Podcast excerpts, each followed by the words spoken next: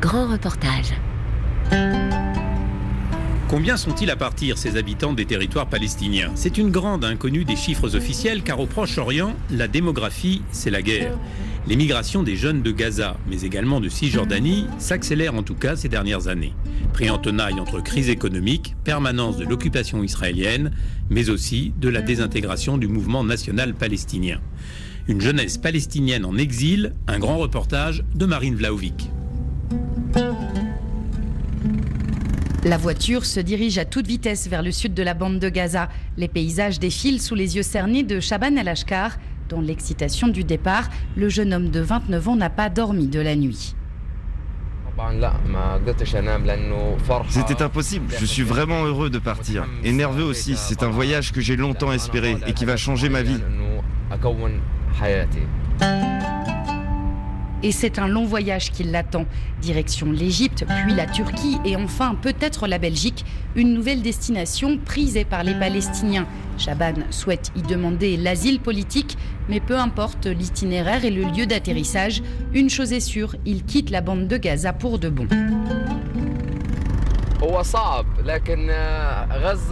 C'est dur parce que Gaza, c'est notre seul chez nous. On ne devrait pas être forcé à partir. Je n'ai pas le choix. Il n'y a pas d'opportunité ici, il n'y a pas d'avenir. Je pense que je ne reviendrai que quand la situation sera apaisée.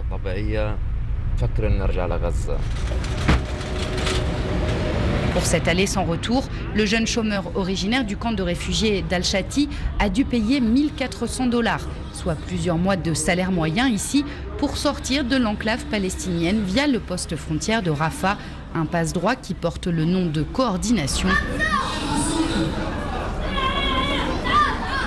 Des centaines de personnes s'agglutinent au guichet du point de passage avec l'Égypte, devenu l'une des seules portes de sortie de ce territoire confiné. Sac sur le dos et sourire accroché aux lèvres malgré le chaos, Chaban attend que son nom soit prononcé pour monter dans un bus qui traversera la frontière. Je suis heureux, même si arriver à mon but demandera beaucoup de patience. Passeport à la main, il fait ses adieux à Gaza. Bye bye guys.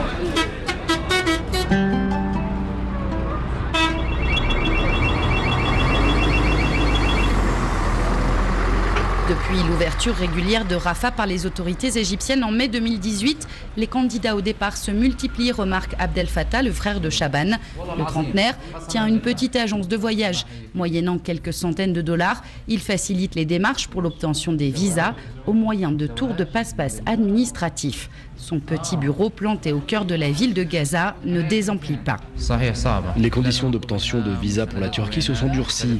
Ils demandent maintenant d'avoir un compte en banque et un contrat de travail. Mais les jeunes n'ont pas tout ça. Donc nous les aidons à fournir ces papiers.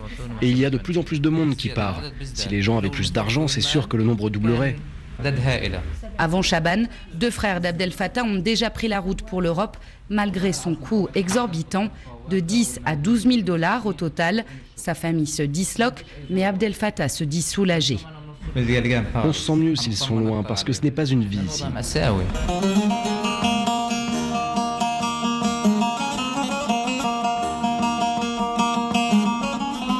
Le bureau humanitaire de l'ONU, plus de 23 000 Palestiniens ont quitté définitivement la bande de Gaza rien que pour l'année 2018. Israël, qui se dit prêt à encourager l'émigration volontaire des Gazaouis, estime que ce chiffre se monte à 35 000.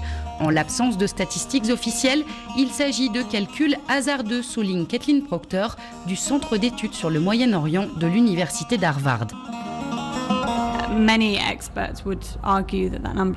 De nombreux experts disent que ce chiffre est beaucoup plus élevé. Tout ce qu'on a à disposition, c'est le nombre de personnes qui quittent Gaza chaque mois et le nombre de personnes qui y rentrent. Mais ces chiffres ne sont pas liés entre eux. Il est impossible de dire celui-là est parti de Gaza et n'est jamais revenu, par exemple. Seul l'OCHA procède à cette surveillance des frontières ici à Gaza, donc il n'y a pas de chiffres sur l'immigration. Ça n'existe pas, parce que fondamentalement, c'est un sujet controversé, un sujet très sensible. La chercheuse est formelle. Cette émigration est un véritable phénomène. Un phénomène pourtant ignoré par le Hamas qui gouverne la bande de Gaza et ses 2 millions d'habitants depuis 2007. Les causes de cette hémorragie, le blocus israélien qui s'éternise, l'activité économique qui s'effondre et le taux de chômage qui touche 70% des moins de 25 ans selon la Banque mondiale mais il s'agit aussi d'une absence totale de perspective. Beaucoup de Palestiniens ne peuvent plus supporter cette situation. Elle s'est tellement détériorée depuis la guerre de 2014. Mais au-delà de ce problème de chômage, ce qu'on observe, c'est que les jeunes ne croient plus au système politique en place ici à Gaza. Les perspectives d'un changement sont minimes, qu'il s'agisse de la fin du blocus ou encore la fin de la division entre le Fatah et le Hamas. C'est pour ces raisons que l'émigration devient pour eux une option. Ça soulève une question existentielle très intéressante pour la lutte palestinienne à l'avenir parce qu'on voit que ces jeunes générations sont obligées de mettre en priorité un certain pragmatisme économique et non plus le nationalisme traditionnel prôné par les anciennes générations.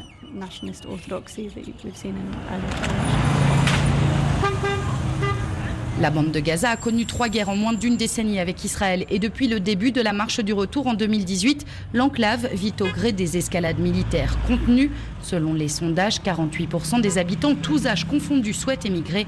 150 000 ont déjà passé le pas depuis le conflit de l'été 2014, estime Ralil Shahin du PCHR, le Centre palestinien pour les droits de l'homme à Gaza. Certains s'endettent pour acheter leur ticket de sortie. Objectif, retrouver un standard de vie ordinaire looking for much more normal life. Les gens veulent une vie plus normale, avoir accès à suffisamment d'eau potable, avoir de l'électricité, bénéficier d'une protection sociale, mais aussi avoir des activités sportives et musicales. Et ces dernières sont complètement limitées à Gaza. Le gouvernement de facto utilise différents procédés pour imposer un style de vie islamiste.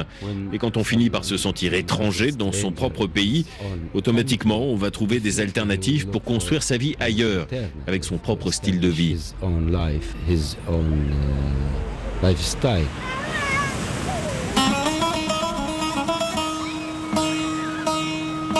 À plus de 1000 km de Gaza, Hamza Saftawi est en escale à Istanbul. Ce journaliste de 29 ans a quitté sa famille et ses amis dans la foulée de l'ouverture régulière du point de passage de Rafah. Une fuite en avant nécessaire, explique le jeune homme.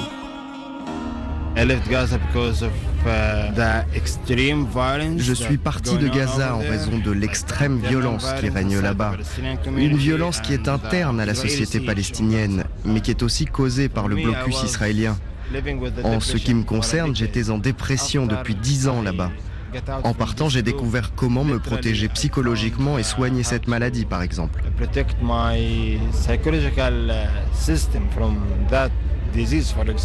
Une chose est sûre, Hamza ne reviendra pas sur place.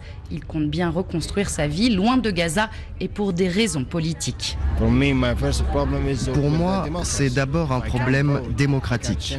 Si je peux voter, je peux choisir mon propre destin. Mais c'est impossible à Gaza.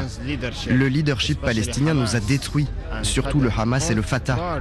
Ces deux partis se contentent de cette situation pour rester au pouvoir. Et c'est vraiment un coup bas politique. J'ai juste effacé la Palestine de ma vie, pour de bon. Je n'y retournerai pas, ou alors seulement pour y être enterré.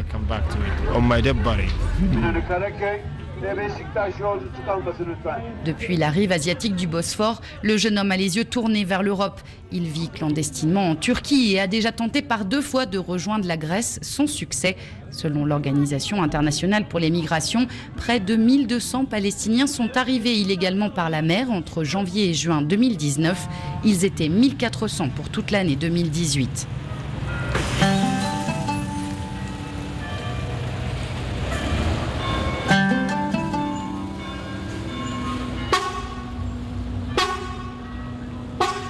Originaire elle aussi de Gaza, Tamara Abou Ramadan n'a pas emprunté cette route de tous les dangers. Elle est arrivée en France par les airs. La jeune femme de 23 ans a eu quelques heures devant elle pour rassembler ses affaires avant de partir de Gaza à tout jamais pour étudier le droit international à Toulouse, alors que sa famille est dispersée aux États-Unis, au Canada et en Égypte.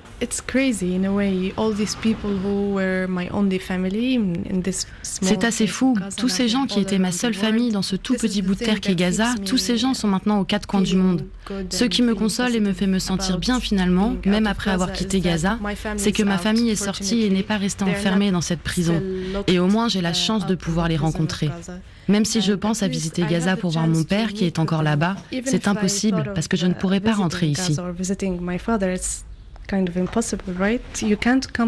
Un retour impossible, au risque de se retrouver bloqué dans sa petite chambre d'étudiante toulousaine. Tamara a collé des penses-bêtes. Ça, ce sont les quatre phrases principales en français quand je ne comprends pas, ce qui est souvent mon cas. Comment on dit? Qu'est-ce que ça veut dire? Comment ça s'écrit? Je comprends pas. Elle a aussi accroché des photos de Gaza sur son bureau et ne quitte pas l'enclave des yeux car ce départ est un véritable déchirement intime et politique. C'est une décision qui nous dépasse. Jusqu'à maintenant, je me sens parfois coupable. Parfois, j'ai l'impression que j'ai abandonné les gens là-bas. Mais je me sens moins fautive dès que j'ai l'occasion de faire du plaidoyer à propos du conflit ou de la situation des droits de l'homme en Palestine. Ça a beaucoup plus de poids de mettre la lumière sur ces oppressions ici en Occident.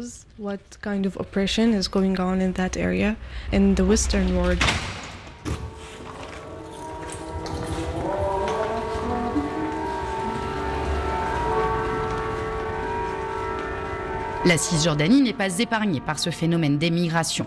Dans son centre pour les formations et les services universitaires, niché au cœur de la vieille ville de Ramallah, le siège de l'autorité palestinienne, Jan Kretam accueille des jeunes diplômés qui souhaitent poursuivre leurs études à l'étranger. Depuis son petit bureau tapissé de livres, la quadragénaire les aide donc à décrocher des bourses. Leur rêve, c'est de partir de Palestine. Ils veulent respirer, goûter un peu la liberté. Ils veulent tout d'abord suivre de bonnes études. Certains d'entre eux cherchent du travail, d'autres souhaitent trouver une vie meilleure. La plupart d'entre eux reviennent, mais certains ne rentrent pas. Le centre donne également des cours de langue. L'anglais, bien sûr, mais aussi le turc et l'italien que Lara a commencé à étudier il y a quelques mois. Ah, c'est c'est. Malgré sa licence d'histoire en poche et tous ses efforts, la jeune femme de 24 ans n'a toujours pas réussi à décrocher un emploi. Elle envisage donc de retourner sur le banc de l'université, mais en Italie, pour y rejoindre son frère qui s'y est installé il y a 6 ans. Et face à la perspective du chômage en Cisjordanie, une question la honte faut-il partir définitivement ou rester? Bien sûr que c'est un dilemme, parce qu'on veut rester pour prouver son existence. Mais si on n'obtient rien en restant ici, alors pourquoi on le fait? Et aussi, il y a beaucoup de gens qui n'ont même pas l'opportunité de trouver quelque chose à l'étranger, et eux sont coincés ici alors que ce n'est pas une vie rêvée. Et pour certains, surtout ceux qui viennent des villes comme moi, partir à l'étranger est une option. Et là, c'est un autre dilemme. Parce qu'on commence à se demander, mais est-ce que je suis mieux que ceux qui restent? Ils sont aussi palestiniens. Donc qu'est-ce qui me donne le droit d'avoir des opportunités alors que d'autres n'en ont pas? Mais en même temps, si j'ai cette chance, pourquoi ne pas la saisir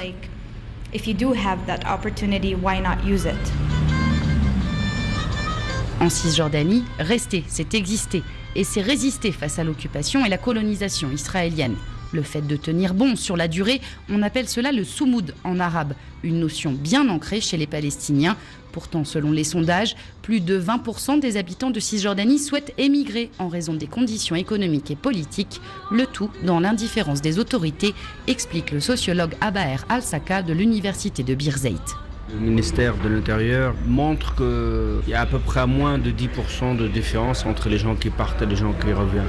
Donc sur l'année, les gens qui ont regardé ça, ils pensent que ce n'est pas un phénomène très inquiétant. Bien sûr, il est inquiétant dans le sens où euh, on a une certaine population qui s'immigre. Et c'est ça qui est dangereux pour l'avenir du pays. Car ce sont les plus éduqués qui partent. Une fuite des cerveaux temporaires, veut croire le chercheur, est le fruit d'une longue histoire d'émigration économique vers les pays du Golfe, les États-Unis ou l'Amérique latine. Mais le rêve d'ailleurs des jeunes Palestiniens est surtout un constat d'échec des accords d'Oslo qui ont établi l'autorité palestinienne et la conséquence de l'enlisement du processus de paix. L'autorité palestinienne minimise euh, le phénomène dans une logique euh, qui consiste à dire que nous sommes faibles, on n'a pas le moyen. Il faut partir à l'étranger, accueillir de l'argent comme on a fait l'autre fois et puis revenir au pays à la place de répondre aux besoins de la population puisque l'autorité palestinienne c'est une coquille vide. C'est euh, c'est pas une structure étatique, c'est juste sur le symbole. Et un point qu'on a oublié de mentionner, l'autorité palestinienne a amené un discours d'un nouveau Palestinien. C'est le nouveau consommateur. Ce n'est plus euh, la peine de s'engager pour la cause. Ce rêve normatif pousse les, certains franges de la jeunesse palestinienne de partir. Puisque euh, pourquoi résister? Pourquoi rester dans ce pays où il y a une pénurie de tout? Certains vont étudier à l'étranger et ne reviennent pas. Après un échange universitaire en Allemagne, Naouras, c'est le pseudonyme qu'il s'est choisi, a décidé de rester en Espagne. Il enchaîne les petits boulots à Barcelone où il ne profite pas vraiment de sa liberté. Oui, je me plais ici. Ici, il y a la liberté de mouvement, je peux embrasser ma petite amie, je peux dire ce que je veux, mais ce n'est pas chez moi. Je ne suis pas d'ici. Le jeune homme a pourtant demandé l'asile politique ici. Son tort, être un opposant de longue date au régime de Mahmoud Abbas, le chef du Fatah et le président de l'autorité palestinienne. Pour éviter la prison, il doit vivre dans la nostalgie. J'ai été forcé de partir. Je pense souvent à la Palestine parce que j'aimerais y être, mais malheureusement je ne peux pas. Peut-être qu'un jour, je rentrerai en passant par la casse-prison de l'autorité palestinienne. Je suis prêt à payer ce prix. Mais je veux laisser ma famille en paix. Le seul moyen pour qu'ils soient en sécurité, eh bien, c'est de ne pas être là. C'est tragique, c'est vraiment triste. Face à cette émigration, le sociologue Abaer Al-Saka a pourtant remarqué que depuis quelques années, des enfants de la diaspora tentent de faire leur retour dans les territoires palestiniens occupés. C'est-à-dire des Palestiniens qui sont nés aux États-Unis euh, ou en Chili ou ailleurs retournent en Palestine. Donc la troisième ou quatrième génération peut s'installer en Palestine, travailler dans le milieu artistique, dans le milieu universitaire, dans le milieu des affaires, certains par le regroupement familial ou des gens qui souhaitent retrouver les traces des parents, des ancêtres, euh, etc. Un voyage en sens inverse, limité par les restrictions d'accès au territoire imposées par Israël.